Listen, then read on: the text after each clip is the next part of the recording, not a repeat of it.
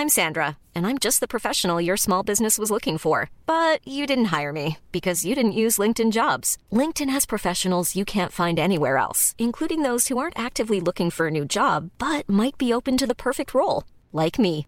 In a given month, over 70% of LinkedIn users don't visit other leading job sites. So if you're not looking on LinkedIn, you'll miss out on great candidates like Sandra. Start hiring professionals like a professional. Post your free job on linkedin.com/people today. Even on a budget, quality is non-negotiable. That's why Quince is the place to score high-end essentials at 50 to 80% less than similar brands. Get your hands on buttery soft cashmere sweaters from just 60 bucks, Italian leather jackets, and so much more. And the best part about Quince, they exclusively partner with factories committed to safe, ethical, and responsible manufacturing. Elevate your style without the elevated price tag with Quince. Go to quince.com slash upgrade for free shipping and 365-day returns.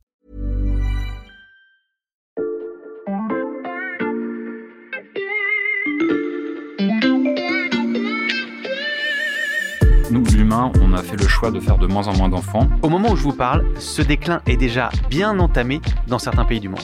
On trouve par exemple des villages où il y a quasiment plus que des vieux, euh, on voit des maisons fermées, la végétation qui a, qui a envahi tout le paysage.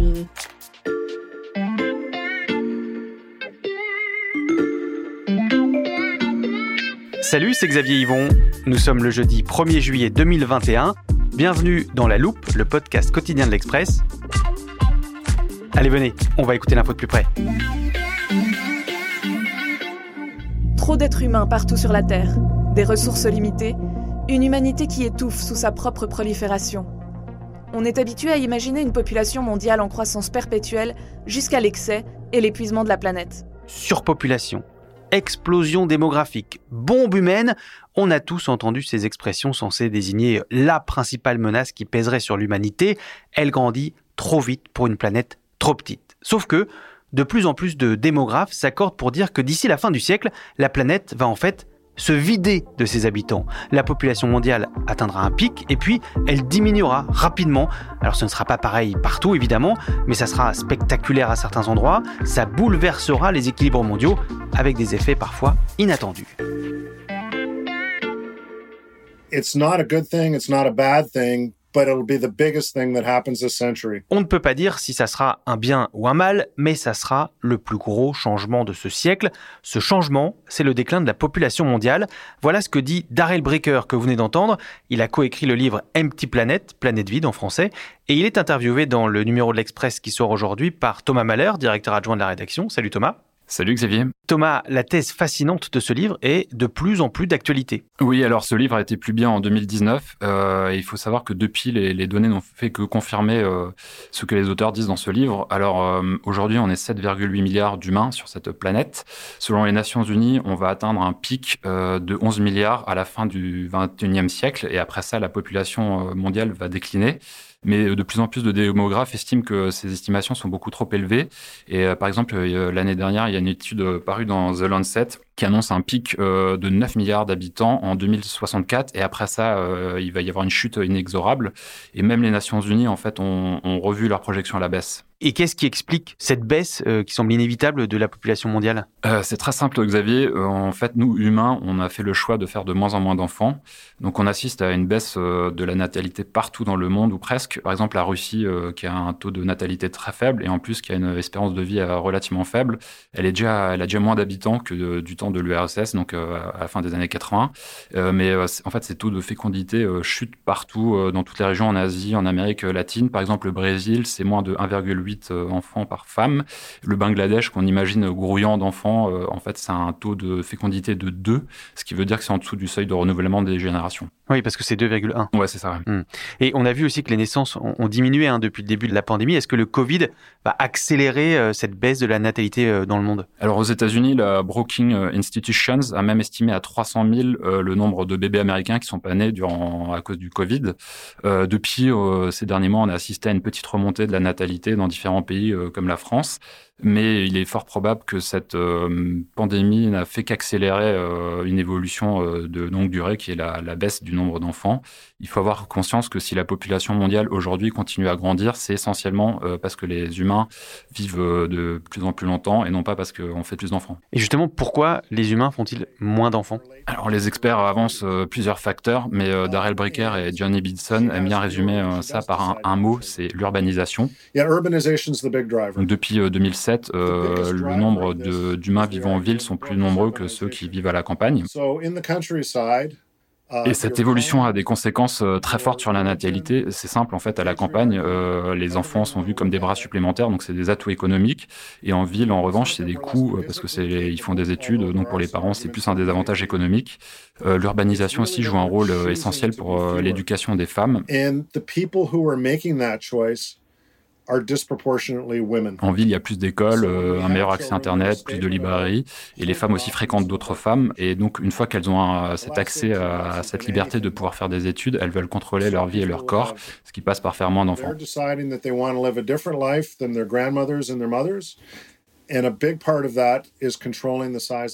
Et Thomas, il y a des pays où c'est particulièrement le cas?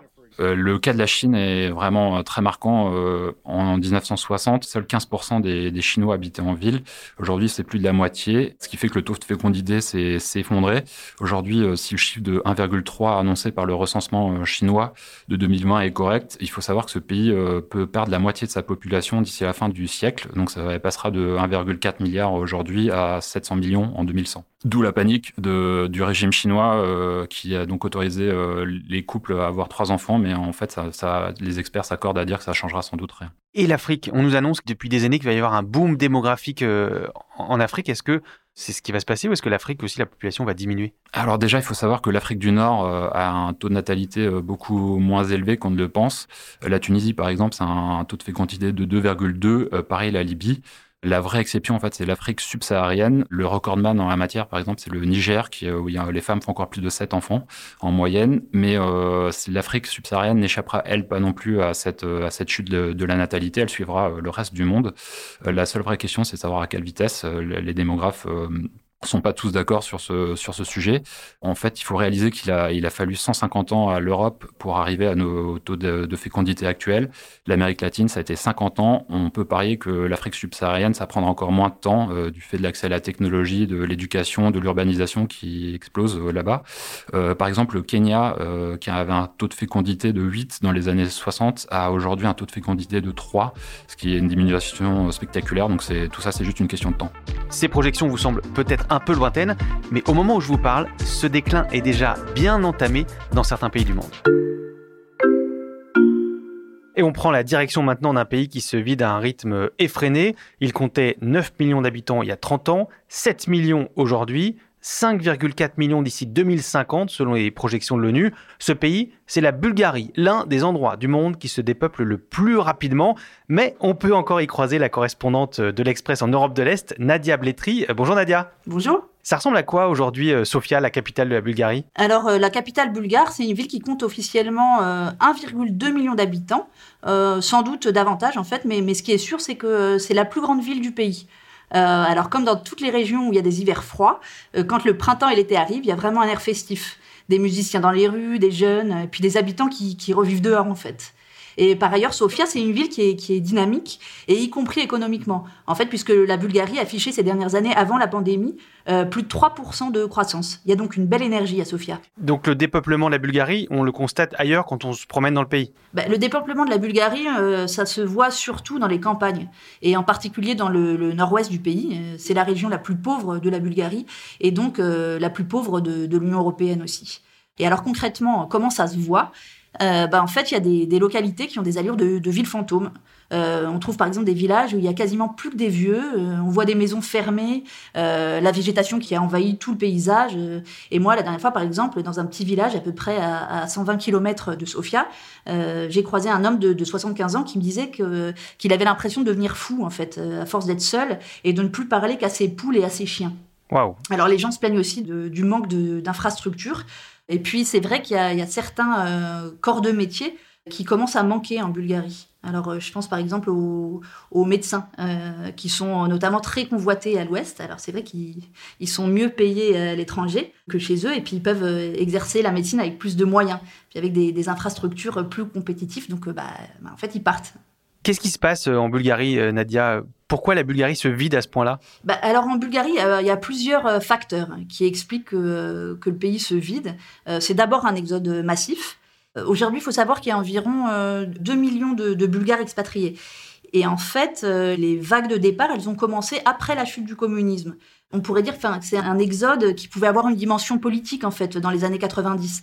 Euh, mais c'est vrai que depuis 2007 euh, et depuis l'entrée euh, du pays dans l'Union européenne, en fait, les Bulgares partent essentiellement pour des raisons socio-économiques. Ils veulent trouver une vie meilleure, de meilleures infrastructures, de, meilleurs salaires.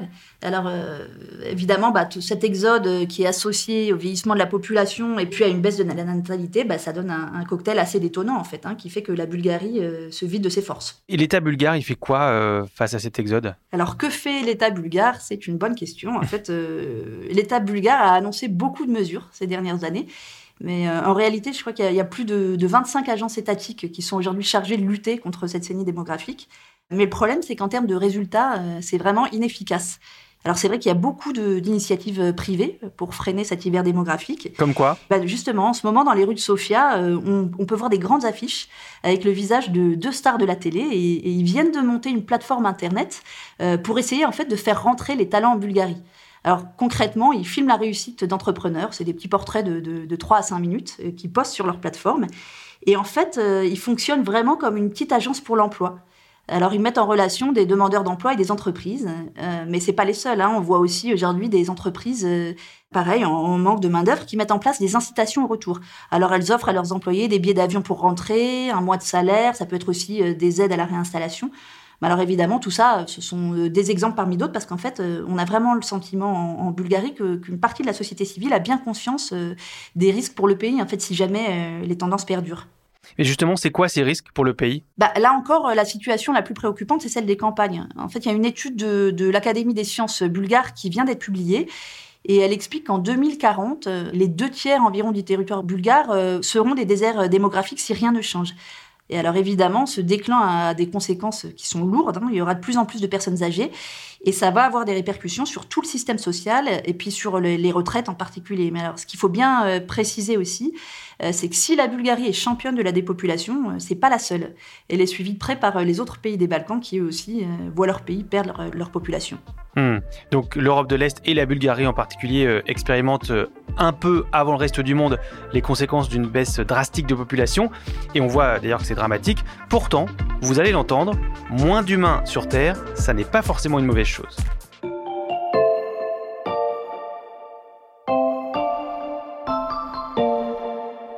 On va friser la surpopulation, mais j'accueille maintenant dans le studio Cyril Pluyette du service Monde de l'Express. Salut Cyril. Salut Xavier. Tu es l'un des auteurs du grand dossier sur la démographie mondiale qui fait la une de l'Express cette semaine.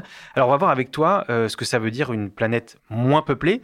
Euh, d'abord, pour l'économie mondiale, ça aura quel impact? Alors, c'est en effet une, mauvaise nouvelle pour euh, l'économie mondiale.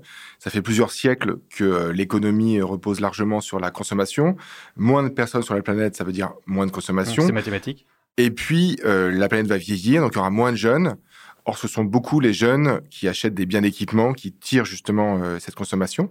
L'autre point négatif, c'est la baisse de la population active, qui va aussi avoir un impact euh, sur l'économie, notamment dans des pays comme la Chine, qui va le sentir très fortement. Et puis, bien évidemment, l'innovation s'en ressentira aussi, puisqu'il faut être nombreux et, et plutôt jeunes pour inventer des technologies du futur. Oui, donc d'ici la fin du siècle, il y aura moins d'habitants sur Terre et tu viens de nous dire, ils seront aussi plus vieux en moyenne qu'aujourd'hui. Et ça, Cyril, tu m'as dit que ça allait avoir un effet sur les conflits armés. Oui, alors c'est-à-dire qu'une euh, population euh, plus âgée, c'est aussi une, population qui a moins tendance à faire la guerre et qui a moins tendance à se révolter aussi. Euh, la France, au moment de la Révolution française, puis des guerres napoléoniennes, était extrêmement jeune. la Révolution iranienne en 79 s'est fait aussi à une époque où le pays était très jeune. Donc, euh, ces euh, pays-là qui vont vieillir auront peut-être moins tendance à, vouloir faire la guerre à leurs voisins. Mais ça ne veut pas dire pour autant que ces pays seront euh, parfaitement calmes. Il va y avoir beaucoup de tensions internes, notamment par rapport à la question des, migrations On sait que les sociétés plus âgées sont plus sensibles aux problèmes sécuritaires, en tout cas à ce qu'ils perçoivent comme des risques sécuritaires. Donc il y, a, plus un danger que ces sociétés se ferment et que ça crée des conflits, euh, des conflits internes. Et pour finir, Cyril, moins d'humains, ça veut dire moins de pollution. Donc on pourrait se dire que c'est plutôt une bonne chose pour la planète. Alors c'est plutôt une bonne nouvelle à première vue. Puisque quand on observe à la fois les courbes de l'évolution de la population et d'évolution des températures sur la planète, on s'aperçoit que euh, qu'elles progressent toutes les deux très fortement euh, depuis l'âge moderne. Et donc, euh, moins d'humains, mathématiquement, peut aider à réduire les émissions de CO2. Mais de l'autre côté, c'est pas aussi simple, puisque aujourd'hui, ce sont surtout évidemment les pays très développés comme les États-Unis qui émettent énormément de CO2, beaucoup plus que certains pays évidemment en développement. Or, ces pays vont avoir tendance à vouloir rattraper le, niveau euh, économique, et c'est très bien, euh, du reste du monde, ce qui se traduira aussi par des émissions de CO2 euh, supplémentaires. Et puis, l'autre bémol, c'est qu'une une planète moins jeune, c'est aussi, comme on le disait précédemment, une planète qui a moins de ressources pour innover. Or, il faudra des jeunes pour inventer les solutions écologiques de demain. Eh bien, merci Cyril. Le dossier complet démographie de cette semaine est à retrouver sur le site de l'Express et en kiosque. Nous, on espère bien que la population qui nous écoute va continuer de grandir. Alors, si vous voulez participer au boom démographique de la loupe, parlez-en autour de vous, abonnez-vous, mettez-nous des étoiles sur vos plateformes d'écoute, Apple Podcast, Deezer ou Spotify. Cet épisode a été fabriqué avec Louis Coutel, Margot Lanuzel, Mathias Pengili et Lison Verrier. Retrouvez-nous demain pour passer un nouveau sujet à la loupe.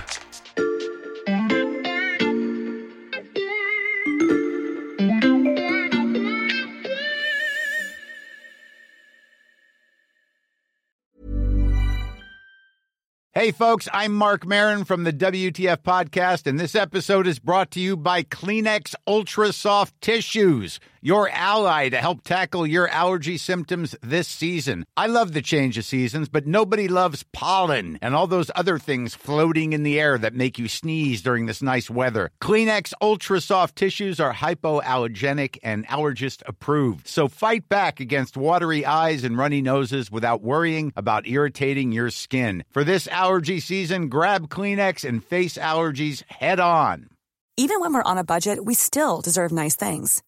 Quince is a place to scoop up stunning high-end goods for 50 to 80% less than similar brands. They have buttery soft cashmere sweaters starting at $50, luxurious Italian leather bags, and so much more. Plus, Quince only works with factories that use safe, ethical, and responsible manufacturing. Get the high-end goods you'll love without the high price tag with Quince. Go to quince.com slash style for free shipping and 365-day returns.